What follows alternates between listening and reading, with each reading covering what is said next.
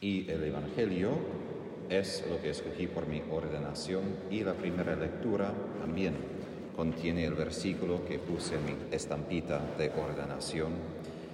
Yo, el menor de todos los santos, he recibido la gracia de anunciar a los paganos la insondable riqueza de Cristo y manifestar a todos la dispensación del misterio que estaba oculto desde siempre en Dios.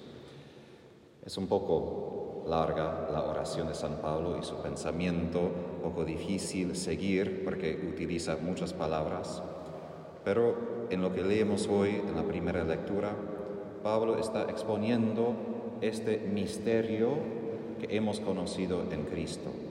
Ahora, cuando pensamos en misterio, a veces pensamos en cosas que no entendemos completamente, como por ejemplo misterios de crímenes, que tenemos algunas pistas y tenemos que resolver quién cometió el crimen.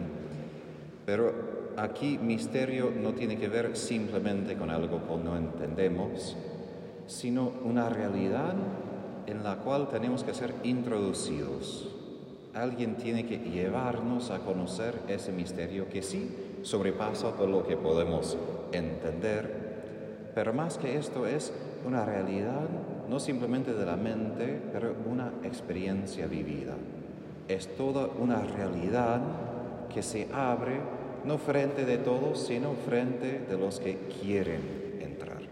En otras palabras, es el misterio del reino, porque de hecho el reino en sí está abierto a todos, Jesús invita a todos, pero no todos entran y él cuando utiliza palabras justifica esas parábolas porque él quiere que sus, los que lo escuchan tengan que empeñarse, tengan que pensar cómo entrar, cómo entender este misterio. Ahora, más allá de esto, en griego la palabra musterion, misterio, es la misma palabra que luego, unos siglos después, se utilizó en la iglesia para describir sacramento. Sacramento viene del latín, pero en griego los sacramentos son misterios. Ahora, los ritos paganos tenían esa idea de misterios en su culto, en sus ritos.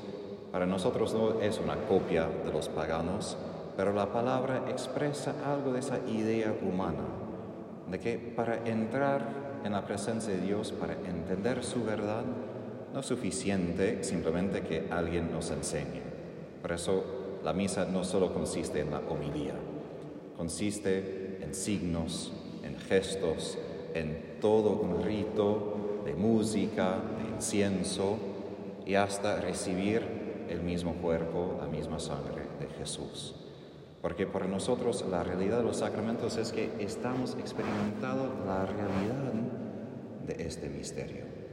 Ahora, parte de la dificultad justamente es esto, que lo que experimentamos en los sacramentos a veces es una realidad muy cotidiana y muy cerca de este mundo.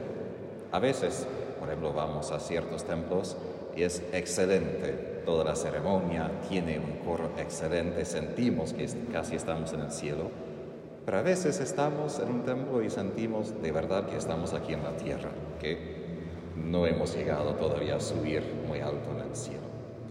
Y ahí a veces es lo difícil, el, desafío que entre la realidad que experimentamos y la realidad que expresa esos misterios, esos sacramentos, la puente entre esas dos realidades es la fe. Y ahí San Pablo apunta algo bien importante y es que hay riquezas insondables de Cristo, pero escondidas detrás de cosas muy cotidianas, a través de eventos muy humanos y hasta cosas que repetimos cada día como la Santa Misa. Y ahí es, como digo, el desafío. Los santos participaban de esos mismos sacramentos y cada día sacaban nuevas maravillas, nuevos milagros de su gracia como si fuese la primera vez. Y yo sé por mí que, repito, y aun si tengo mucha devoción a la misa, es también algo de reconocer que se puede repetir y lo hago y no saco tantas riquezas. Por esto el Salmo tiene Isaías, sacarán agua con alegría de las fuentes de salvación.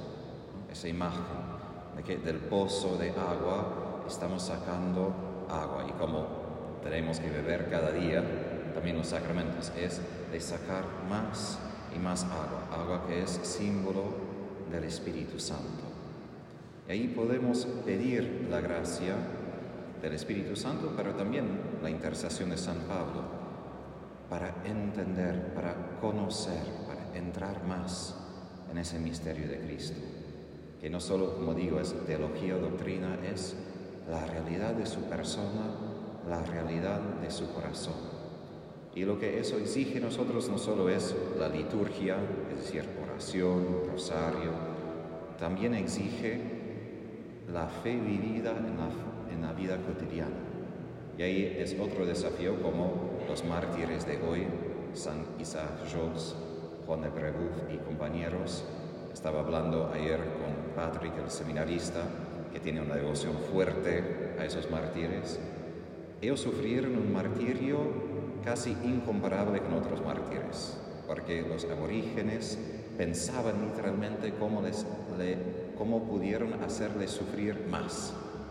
No voy a explicar los detalles porque de verdad son detalles sangrientos, pero eso también es parte de conocer el misterio.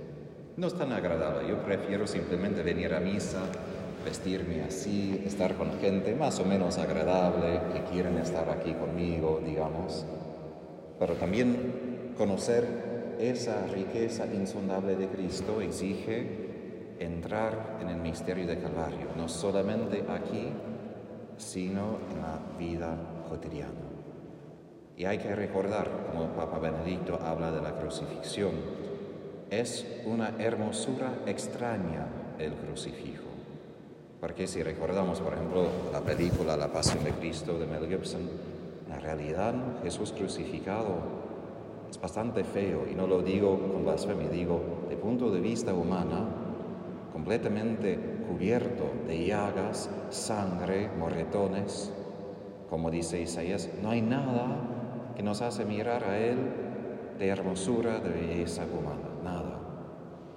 Y ahí tenemos que decidir, cuando me enfrenta esa fealdad humana, cuando me enfrenta el crucifijo, mi primera reacción será, no, gracias, prefiero algo un poco mejor, más agradable. Pero ahí también podemos conocer y entrar más en el misterio de Cristo, porque el misterio, como digo, no solamente una idea intelectual, es una realidad vivida en mi carne, en mi cuerpo, en mis emociones, en mis dolores. Por esto, sufrir martirio no es simplemente que pena los paganos, los aborígenes, por ejemplo, no escucharon sobre este misterio y lo rechazaron, sí eso es parte, pero también parte es que Cristo ama a esos mártires y parte de su amor es que Él los deja conocer su misterio desde adentro, desde su propia piel, de experimentar el amor que Jesús tiene por nosotros desde el crucifijo, no mirando al crucifijo, pero estando crucificado con Él en el crucifijo. Y esto es nuestro desafío. Y aquí termino y también pregunto a mí mismo, ¿cuánto queremos conocer esa riqueza insondable de Cristo? Ojalá mucho. Pero es importante reconocer, como San Juan de la Cruz dice, muchos dicen que sí, pero muchos no quieren entrar al bosque de sufrimiento que precede esa riqueza. Y eso es el desafío, tener los ojos en la riqueza que es el amor infinito de Jesús. Y cuando enfrentamos la realidad fea de la cruz, de recordar, ahí encuentro mi tesoro, ahí encuentro lo que busca mi corazón, justo en su opuesto, justo en algo que no me gusta. Pero ahí Jesús esconde su tesoro, como dice Santa Faustina, pierdes muchas gracias que yo quiero concederte, porque miras las apariencias, pero adentro escondo la ricchezza della mia grazia.